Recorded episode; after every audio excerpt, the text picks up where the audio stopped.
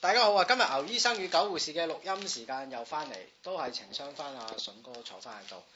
誒、今集我想講一集誒嘅、話題係咩呢？我頭先去搭西鐵嘅時候見咗一張海報，張海報上邊就寫住一句説話，講性騷擾嘅，翻工係每一日噩夢嘅開始。 我諗呢張海報好好適合貼喺呢個西鐵站啊，因為翻工每一日都係一個噩夢嘅開始。 我唔相信有人翻工係好懷住一個好開心嘅心態去做嘢㗎，屌！咁啊，翻工係咪一個噩夢嘅開始？我就覺得真係係啦，筍哥你覺得係唔係啊咧？都係㗎。冇人翻工係一個唔係噩夢嘅開始，份份工作而家都係，亦都好惡做，好惡頂，好惡禽。誒、人生喺即係生命裏邊，都市人，我諗工作係佔咗你生命嘅差唔多八成啊！喺我自己嘅理解裏邊，之後好少人會話俾你聽，我、屌你老味，我真係寓工作於娛樂。 除非你係興趣賣 K 仔，屌你吸 K 仔，但係你吸 K 仔你賣嘅成日都有成本啊！屌你老味啊， 因為你會俾警察拉，你警警察拉咗就唔係寓工作於娛樂。咁今集我哋嘅題目亦都唔會牽涉喺即係呢個工作即係上邊噶啦，我哋會乜都講下。嗯。咁啊，有啲網友叫我哋講下拉卡相機啦。誒、相機喺我自己嘅理解但裏係佢邊，點講啊？有咩點解要講拉卡相唔機？係原因就係、誒、近排有個網友都問我哋㗎啦，Canon 好定係 Nikon 好？咁我都即係即係答咗佢㗎啦。拉卡好。拉架當然係最好啦，但係揾食嘅相機永遠係 Canon 啦嗯，Nikon 係我嚟玩嘅啫，玩具嚟嘅，唔好買啦，嘥鳩氣啊屌！但即係係我未見過記者用 Nikon，都有嘅。佢傻仔咯，呢個屌！呢個嗯咁嗱，呢個題材太複雜喎，啊，太廣闊啦。嗯，牽涉到你買部相機做乜？係如果你係諗住買部相機去增加自己嘅階級流動性咧咁，買咩相機都係啊就買廢拉啦。卡啦。我覺得如果你想買階級流動性嘅，幫襯阿筍哥啦，筍哥鋪頭買嗰啲相機係嗯增加階級流動性。但係嗰個就要睇下你咩市場咯。係但係喺拉卡咧，其實係國際都啱嘅。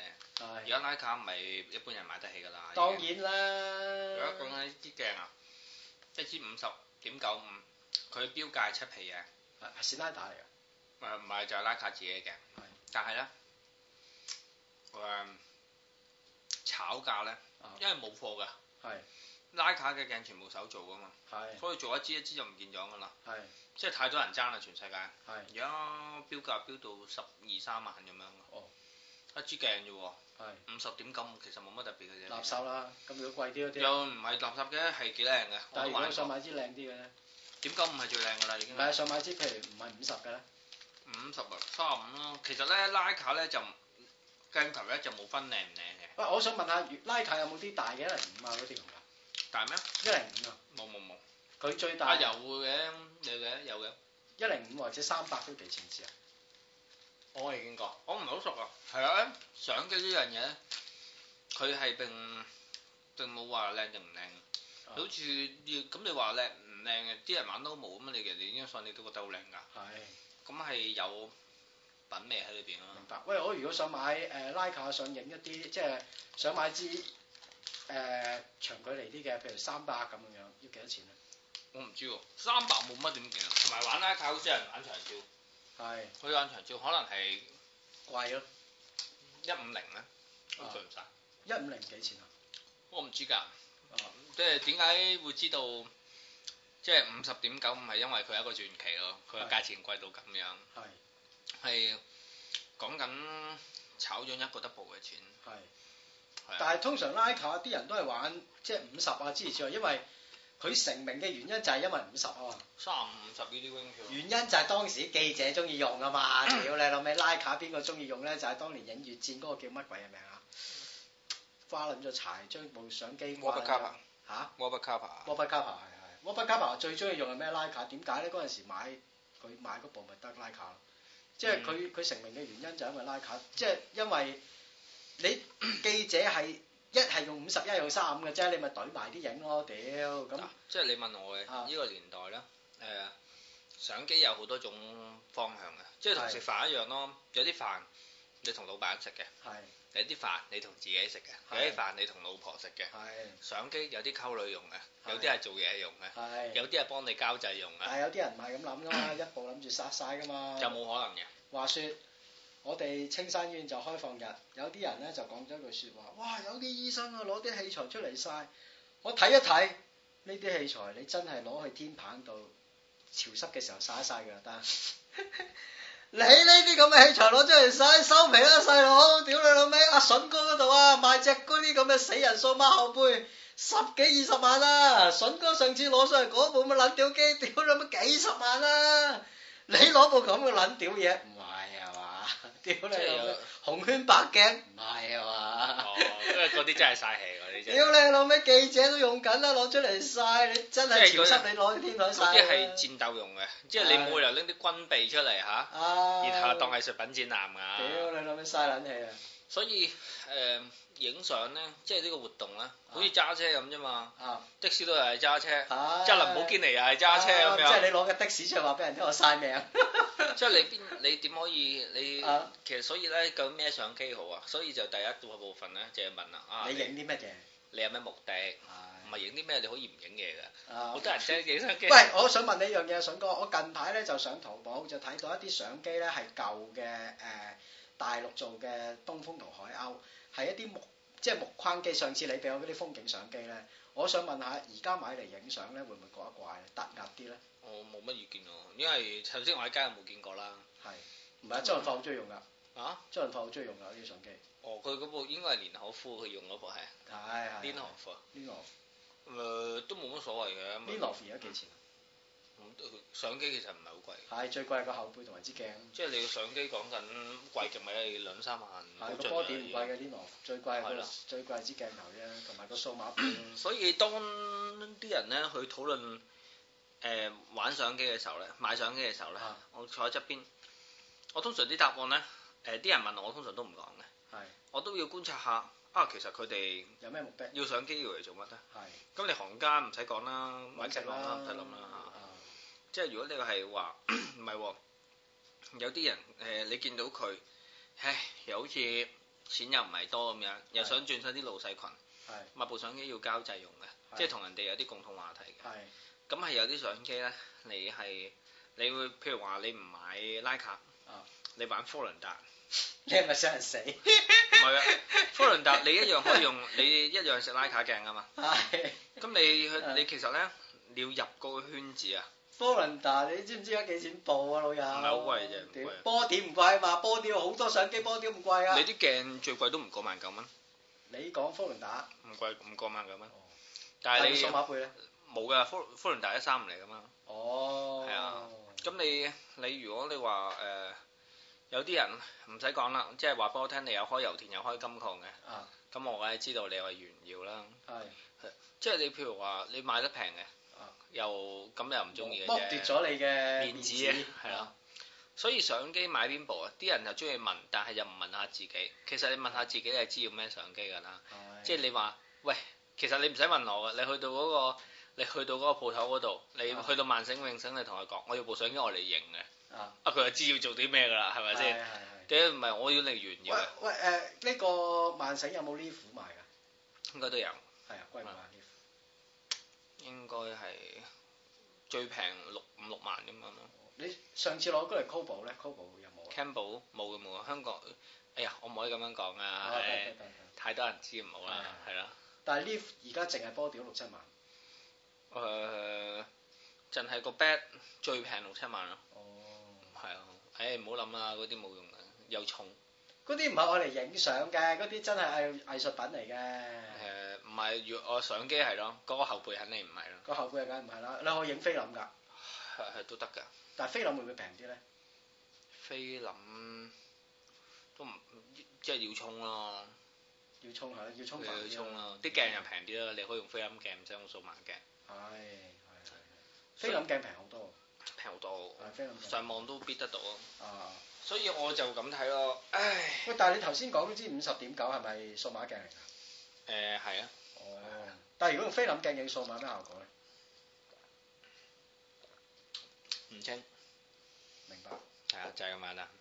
真係鬆一毛。咁咪冇咁誇張。佢哋嗰啲比較，佢哋嗰啲誒分別係好細嘅啫。啊，原因啦，呢個原因啊，誒啲聽眾都唔知明唔明啊？係是但講下啦，因為菲林咧個顏色咧，佢係紅色嘅面啲嘅，係藍色係底啲嘅，綠色係中間咁樣係嘅。所以曝光嘅時候咧，佢係由上到下咁樣曝光係嘅，即係曝完面再曝底咁樣嘅。係 CCD 係咩嚟嘅？CCD 咧紅綠藍係平排嘅，打橫嘅。啊，曝完一粒紅綠藍紅綠藍，所以咧兩種曝光嘅時候咧，去到嗰個感光膜嗰度咧，啊一個向下走，一個向左右走，啊，咁咪令到你張相唔清咯。哦，明啦，我而家咁呢個係由嗰個鍍膜咧去啊控制你嗰個光入到嚟嘅時候係向橫排列定係向上下排列嘅，哦，其實就係咁嘅原因。唉，所以誒，原但係則應該都係好少嘅影響嚟嘅啫喎，除非係啊拉到張相好撚大。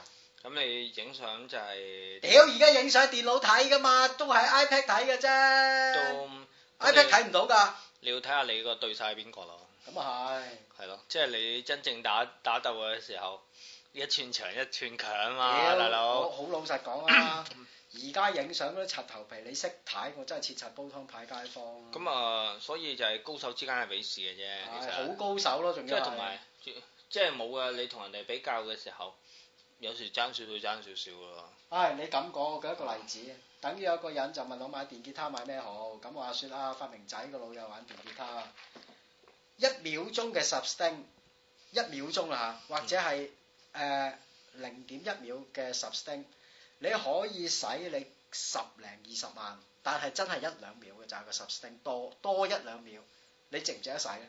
就係嗰啲錢咯，即係。你可能話：屌你老味，聽撚到咩？高手過招咪聽到咯。你唔係高手過招，聽唔到嘅時候，你無謂使啦嗰啲錢。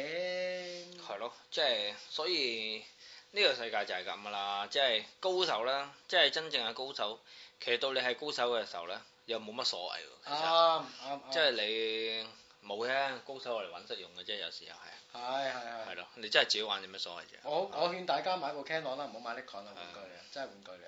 Nikon。啊我就勸大家唔好玩相機啦，即係咧，哦屌攞部 iPhone 影咪得咯。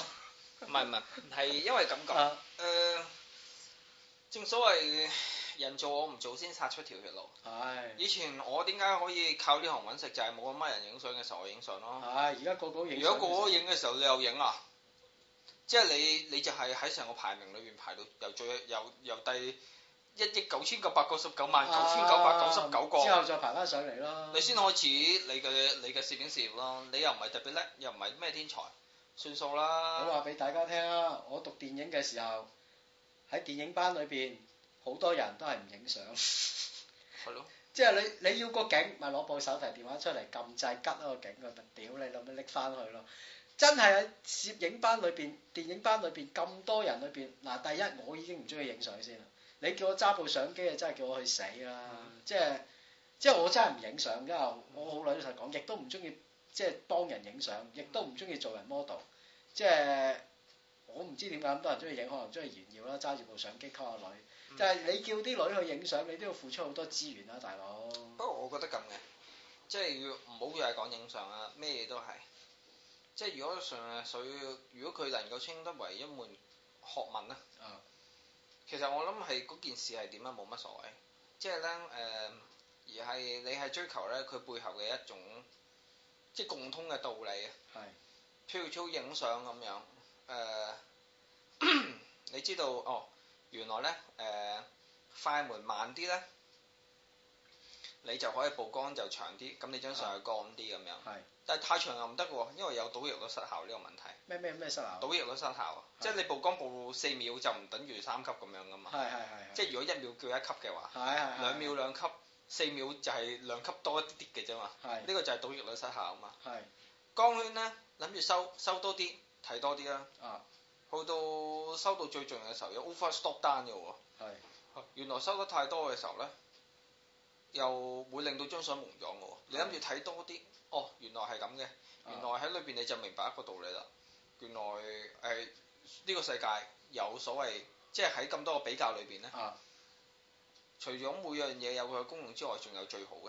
係係啊，你係咪用佢最好嚟表現呢件事咧係？但係你又會揀唔係最好嘅，係因為有時你要犧牲犧牲咗佢最好，即係可能係最鋭利或者顏色最豐富嘅環境，係然後你去換取咩咧？你就係換取你個景深長啲咯。係咁你你喺呢個過程裏邊，你係可以掌握到一啲道理嘅，係而啲道理可能喺第二啲地方你又應用得到。係譬如誒呢、個誒、玩，即係逢係玩咧，Ờ. 啊你捉象棋都係㗎，係係咁你會識棄卒保車 Ờ, 㗎，係 係你會放棄次一等重要嘅，係然後去留翻比較重要嘅。係你留翻你車馬炮齊冇將軍係多餘㗎嘛係屌係咪先 即係我諗係誒，同埋你捉象棋都係㗎，你係你會知道哦誒、其實誒、其他嗰啲視像炮啊。係嗰啲全部都係外服侍，你最尾去將人哋嗰啊隻 zap 咗嘅啫嘛，啱啱係你死幾多隻冇所謂㗎，啱啱真正嘅戰場都係咁㗎。係你喺裏邊明白到有啲道理，係誒、其實係幫助你去對應你嘅現實生活。係我學嘢呢，我慢慢有時都覺得啊，其實啲道理學學下都係有關係嘅，都係。係誒、好似係誒，有時你你認為係係咁咧，但係佢偏偏相反。係譬如話有啲人會話啊，拎個油缸箱，我想啲嘢柔和啲，哦，佢 Ờ, soft 我佢想 soft box 柔和啲。拉 box 咁我柔和啲嘅時候，我應該將隻油油缸箱拉遠啲定拉近啲咧？睇你想要啲咩咯，全部人都會話拉遠啲嘅，係梗係咪一咁對埋啲啦？係係應該係對埋啲嘅。啊即係當你如果你，但係咧拉遠啲咧係啊符合大部分人嘅想像嘅，諗啫因嘛，為個缸擴散啊係啲啊嘛。嘛，打諗闊啲啊啊嘛，諗啊嘛，咁咁咧埋啲啊 soft 啲，但係咧係啦，即係咧你其實因為但係點解誒佢又符合一般人嘅諗法，但係佢又唔係事實咧？係人生就係咁，好多嘢符合一般人嘅諗法，但係就唔係事實就啦唔係事實。啊，哎，我好中意呢啲嘢嘅，即係咧，我喺學嘢裏邊咧，我有時就係覺得誒、呃都冇所謂嘅，其實誒呃啲嘢唔會你唔會知晒，係你又唔會唔知嘅，係你總會喺知道唔知中間嘅。啱所以你又唔係最叻，又唔係最渣，你一定會係叻同渣喺中間。啱咁你中間誒喺學呢個過程裏邊咧，你真係想學識佢咩？其實係我冇咗呢種慾望咯。係咩叫學識啫？唔會識㗎唔。會識嘅有啲嘢係係咯係有啲嘢咁真係唔啊識誒，咁但係你學到邊度？你學嘅時候咧，你去印證到啲人生嘅一啲道理。係。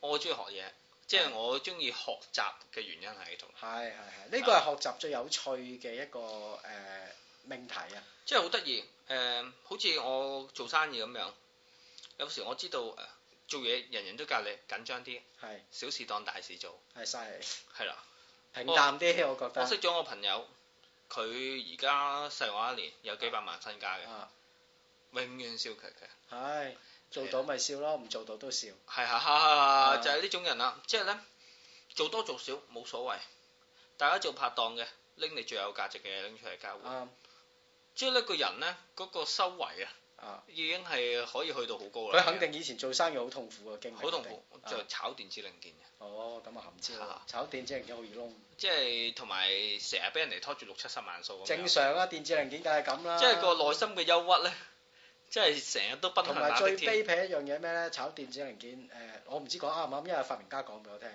佢一 lock 電子零件俾你嗱，因為電子零件嘅生產唔係話你而家要就即刻俾到你嘅。我舉一個例子，電容，譬如我而家要一批乜乜乜電容嗱，細嗰啲啊屌你鴨寮街周街有啦。譬如我要一批大嘅電容，大 mil 數嘅電容，我要一萬 mil 嘅理解。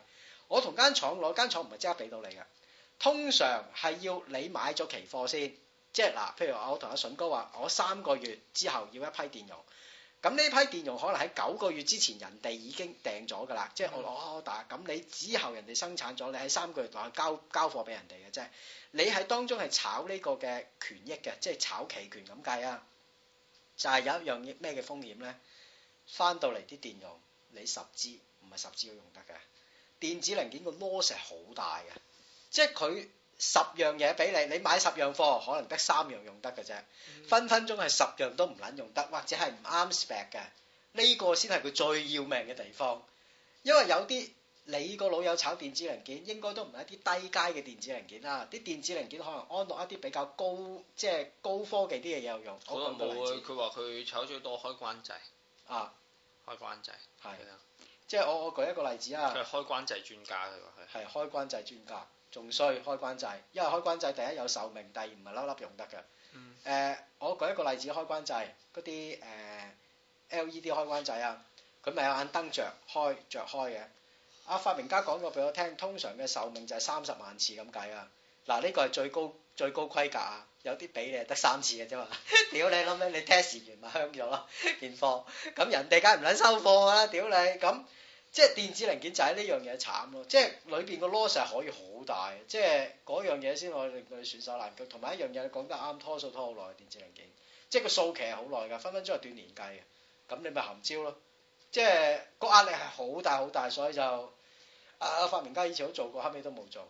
即係你做生意就係咁，學領略到個人生。我哋學一門手藝都係咁，要學嘅係咩咧？嗰、個人生喺度，誒你蒙混過關好易嘅就係做一啲技術。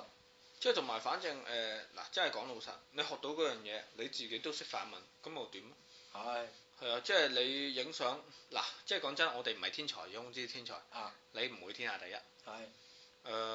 你又唔會排第尾嘅，你啊永遠都係喺兩者中間㗎啦。啊你有突破咩？其實睇到有人睇到，但係都係曇花一現。係你如果喺個過程裏邊揾唔到自己嘅樂趣呢，啊基本上係冇乜意思嘅。其實係我就成日會睇誒呢個一個一個人啊，佢誒、呃好即係好多道理呢，一定要喺學另外一啲嘢裏邊掌握嘅。啱你道理唔會自己走出嚟噶嘛。啱啱係咯，你一定係要透哦，原來呢個世界人類係點樣觀察呢件事，係而呢件事反而係同大家嘅期望相反走嘅。啱係哇！呢、個道理都幾深嘅喎。啱。你講呢樣嘢，我舉一個例子你聽。我識一個武林高手啊，真係喺澳門揾食，咁啊開一啲保鏢公司嘅。咁佢係一個誒好犀利嘅一個殺人武器啦。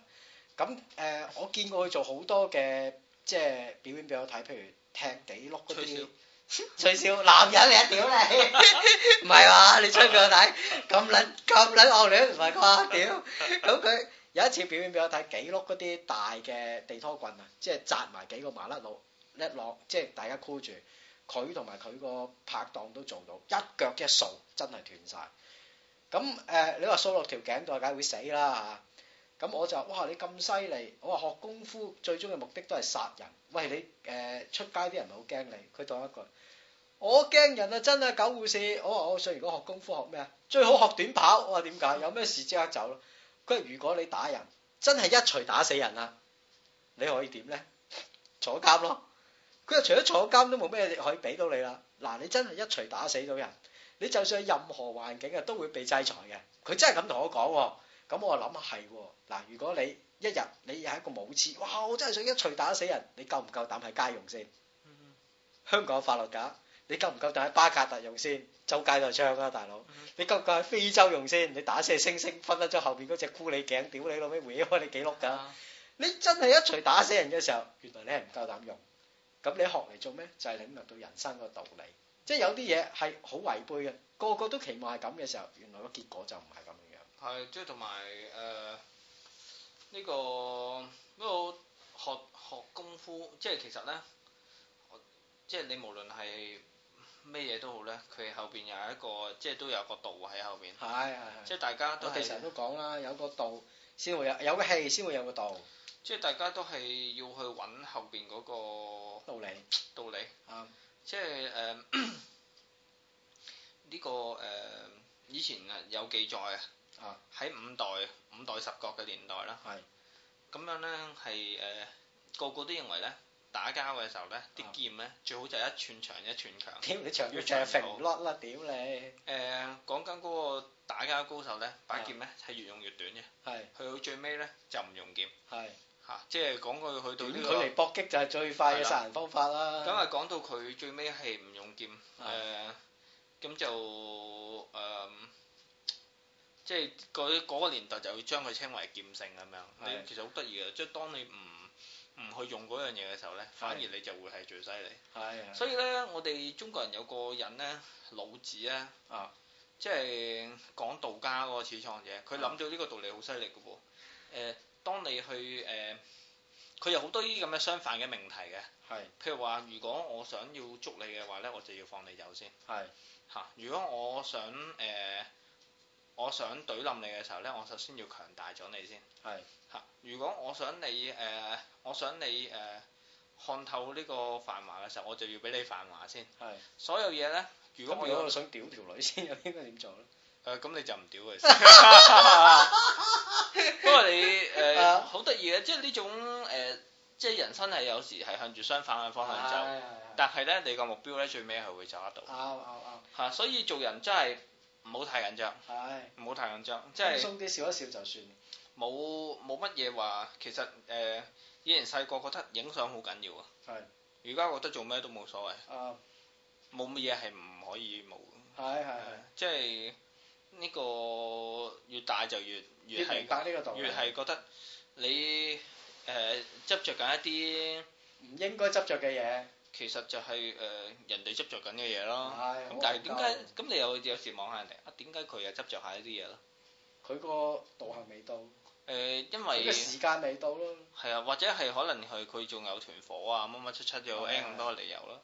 但係其實你有時咧去再觀察清楚啲咧，佢哋可能係啊唔想衰俾人睇，同嗯自己自尊心啊、安全感啊。係呢啲有關，但係如果當你脱離咗，哦，佢同你自尊冇關嘅，啊你唔會呢，人哋否定咗你攝影都好啦，你都仲係一個係一個似樣嘅人啦。係咁你唔需要攝影叻嘅喎，其啱實，啱啱，因為人哋已經尊重咗你啦嘛。啱咁你細個點解會想學攝影呢？即係希望人哋尊重你啊嘛。係啊，你覺得誒啲、你想啲女仔尊重你啊嘛，係你想女啊仔尊重你個袋有錢就得㗎啦。係啦。咁然後誒、呃即係你點解會想誒、呃你喺個群體裏邊，你想學立規雞群嚇，啊，咁你又要有多啲安全感，咁咁你你咪蝕多錢喺個褲頭。你係啦，即係 actually 就係、即係當然唔係個個人有錢啦，所以大家就學唔同嘅，有人變魔術，有人噴火吞，都有人變氣啱 化，啊， 變魔咁撚都有係啦。即係但係咧，誒啊做人真係睇清楚，個目的，你先去係啊有目的去發展嗰樣嘢。即係同埋相機一樣，睇清楚你要啲咩先。啱係啊，相機如果你係純粹交朋友嘅，你唔需要沉迷嘅。啊，買部 iPhone 得㗎啦，大家。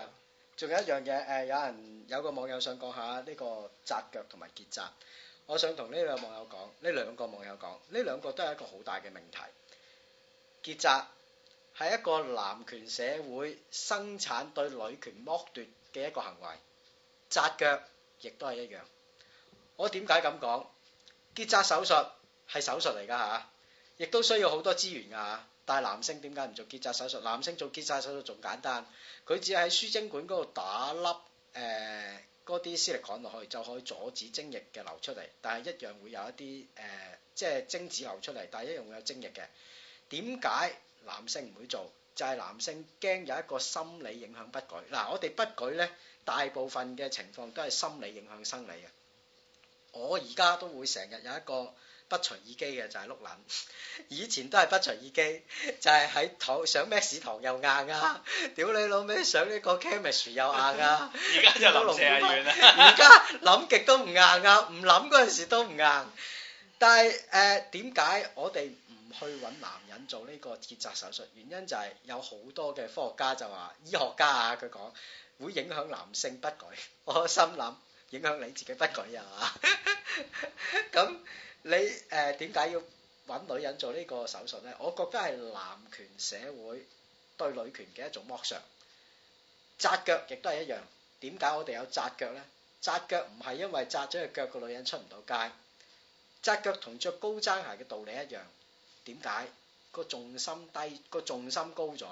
嗱，紮腳呢係誒清代開始流行，紮腳嘅人呢，着嘅鞋呢係好中間好幼嘅，個重心好高，但係個底係好細嘅。你行嘅時候會做咩呢？個屎忽扭下扭下，呢個係性徵嘅一種呢個蕭若元講咗個重堅啊，啊！因為你不停咁樣扭下扭下嘅時候咧，你個陰道壁啊係啊緊啲係嘅。佢有冇試過先？屌你老我勁撚味！知嘅嘢。咁咁你嗰、個、呃、性徵特別吸引嘅時候，特別特別吸引男人想同你做愛，呢兩個都係一個好大嘅命題。我哋男權社會係咪真係需要誒、呃女人去做結紮手術呢？嗱，我自己有一個咁嘅體會。如果要做結紮手術嘅時候，男性我覺得係應該做多過女性嘅，因為喺醫學個角度上邊，佢用嘅受傷性較少，影響較低。同埋佢可以將你唔再需要即係結紮，需要再生細路仔嘅時候，亦都可以將佢還原。但係女人係唔得嘅，結結紮完之後嗰個情況就會差啲啦。第一，第二樣嘢就誒冇辦法將佢還原嘅。咁係咪真係揾男人做會好啲咧？但係好多社會上面嘅觀點與角度都唔係咁啦，因為我哋處於一個男權嘅社會啊嘛。咁所以你話談結紮，我覺得結紮係需要男性去做多過女性。呢個係一個非常之咁社會上社會學嘅問題，已經係唔牽涉話係咪性愛啊，或者係誒、呃即係喺性方面會出現問題嘅嘅嘅嘅情況。即係如果中國或者世界上面大部分嘅男性都做咗結紮手術嘅時候，我覺得有幾樣嘢會發生啦。第一，誒、性愛方面可能唔需要咁顧慮啦，嚇即係有 B B，咁我哋可以打多啲真軍啦。 第二樣嘢就係、呃誒係咪好多人會喺呢個世界上面發出一啲聲音，就係話佢掠奪咗男人嘅即係即係性徵咧？即係男人喺呢、個即係咁現代嘅社會裏邊，即係生育已經係佢決定嘅多過你決定㗎啦啊！咁我即係呢樣嘢係刺激到我諗，即係究竟係咪真係需要男人做咧？不過呢個題目真係太複雜啦，所以 我哋都係啊 唔放棄啊！因為真係牽涉好多嗱宗教啦。啊。誒呢、個社會倫理學啦，誒同埋法學上面嘅，嗯同埋話題即係我作為一個普通人，我認為啊，即係呢啲嘢嚇，即係如果你有呢個咁嘅問題嘅時候，你一定係有一個咁嘅睇法先係嚇、你點解問呢個問題啊？因為一係就你想結 紮，一係就有人想結紮，一係就有人想你結紮。同埋一樣咁而嘢你問嗰個人又係男人嚟嘅，所以佢就會問男人結紮係點咁樣。啊，不過我咁樣，然後咁，唉，咁係如果你覺得你唔會性無能嘅，屌你咪炸撚咗佢咯，同埋我覺得一樣嘢誒，佢、佢其實打支針㗎咋，係啊。即係個手術係好簡單，亦都唔使做咩跟住然後全身麻醉嘅，咁如果你覺得你有淆底嘅，咁咪唔好做啦。啱啊。即同係埋如果你想做一個比較即係男性想做一個結紮手術係易啲嘅話，咁我覺得可以點做咧？你只要去揾個解放 軍，咁咧就揸佢春袋，佢一定會踢你春物嘅，佢或者攞支 AK 四十七捅你春袋向上，即係攞啲槍柄向上打，咁你粒春物就一定會爆開 啊！咁係一個好方便嘅結紮手術，啊亦都無痛嘅，因為好快啊個痛 苦，一兩秒鐘就可以解決咗唉呢個問題。揾夠，拜拜。拜拜。